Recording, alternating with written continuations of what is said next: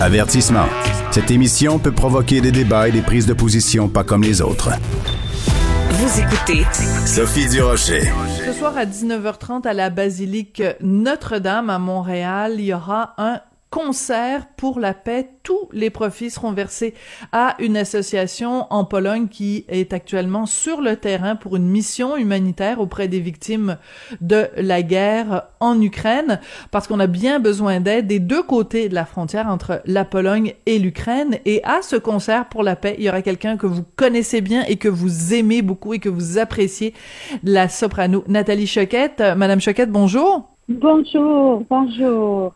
Quand on vous a contacté pour ce concert euh, pour la paix, quelle a été votre euh, euh, réaction, Nathalie? Ben, écoutez, c'était comme spontanément, oui, bien sûr que je vais participer. d'ailleurs, je voudrais saluer vraiment l'énergie de, de, de, mon amie violoniste Nadia Monchak, qui est polonaise et qui a qui a organisé tout ça avec l'aide de Martha Corwin et euh, toute euh, la, fondation Corwin. Et donc, euh, c'est vraiment un élan du cœur. je trouve ça personnellement insupportable de, de me sentir si impuissante devant tous ces événements, comme à chaque guerre qui a lieu. Et, et, dès qu'on qu'on sent qu'on peut faire un, petit quelque chose pour aider, ben, je pense que c'est quelque chose qui ben, ça peut pas dire que ça apaise. Euh, enfin, on se sent un peu moins frustré quand on sait que on, est dans l'action plutôt que, que dans le simplement regarder impuissant. voilà. C'est cette impuissance qui est extrêmement euh, difficile et vous l'avez dit, c'était absolument insensé ce qui se passe en ce moment. Quand euh, je me préparais pour l'entrevue, je me suis rappelé quelque chose puis je suis allée vérifier vous avez déjà vécu, vous, à Moscou. C'était dans quelle année et quel souvenir vous gardez de votre, euh, votre séjour en Russie? Ah, ben écoutez, euh, j'avais 16 ans. C'était en 1976. Et euh, c'était sous le régime communiste. c'était Brezhnev qui était chef d'État à l'époque. Et euh, écoutez, c'est sûr que moi, j'avais jamais vécu dans un pays communiste avant. Puis, et nous, les conditions des, diplomates, c'était évidemment très loin des conditions de, du peuple. Mais euh, c'était vraiment, euh, dire, les gens avaient peur de parler, les gens avaient, même nous, on était filmés dans nos appartements, écoutés. Il y avait des, euh, il y avait tout un, un une, manière de fonctionner pour pas révéler de l'information. Ben, surtout mes parents, nous, les, jeunes, bon, on avait moins de moins de secrets d'État à, divulguer, mais euh, euh, mais avec mon regard de, de, de, fille de 16 ans qui arrivait, qui avait toujours vécu dans des pays euh, occidentaux, je, je, ne comprenais pas pourquoi c'était nécessaire, tout ça, de vivre sous la terreur, la peur, euh, de se faire dénoncer, euh, ce, ce, contrôle.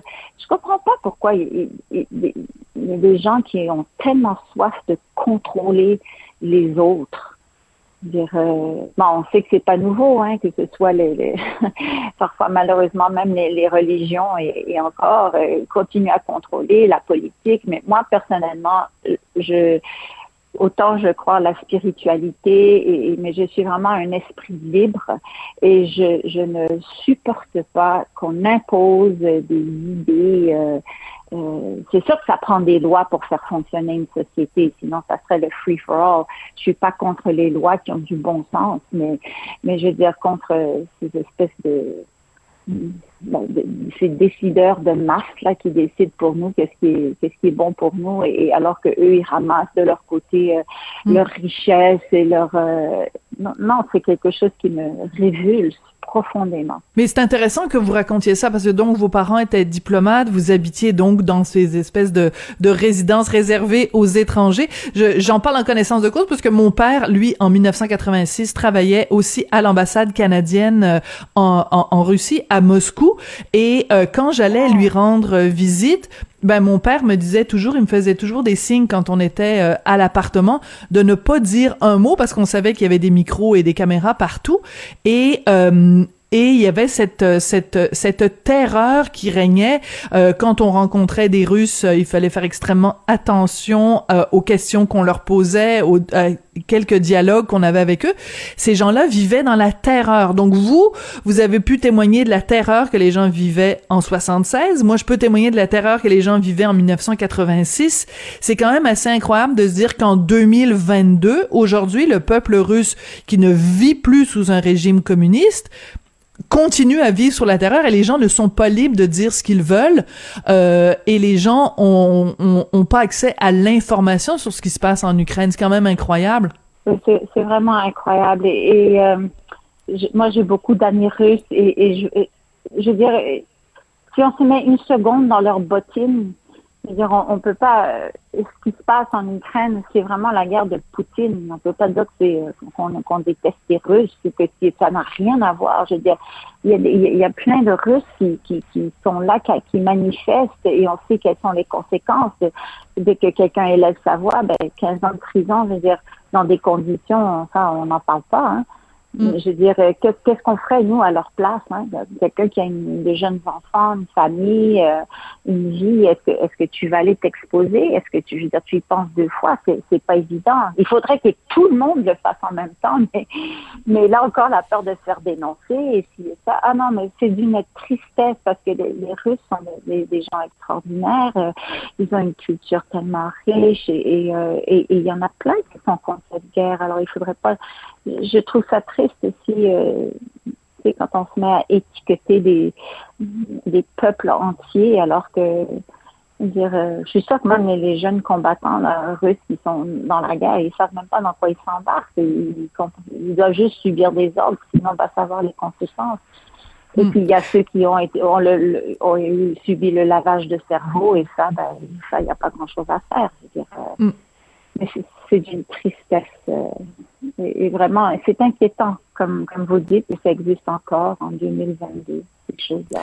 C'est inquiétant et on se sent impuissant et c'est pour ça que faire le, type de concert comme celui qui va y avoir euh, euh, ce soir, donc organisé par la Fondation de la famille euh, Korvin Shimanovski, c'est extrêmement important. Quand vous allez chanter ce soir, vous allez penser à quoi, Nathalie? Vous allez penser à qui?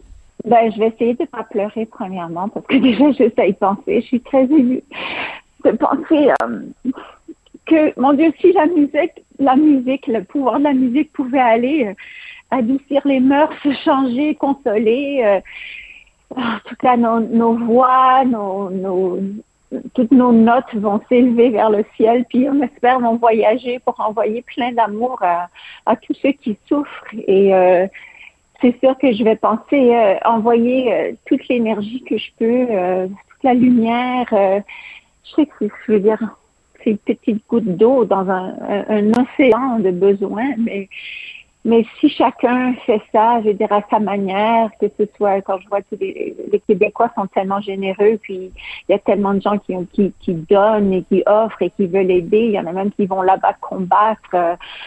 je veux dire, c'est avec ça qu'on va vaincre le mal. C'est la seule chose qu'on peut faire. Il faut jamais, jamais arrêter de combattre le mal par le bien. C'est la seule chose qui puisse sauver l'humanité, comme depuis le début.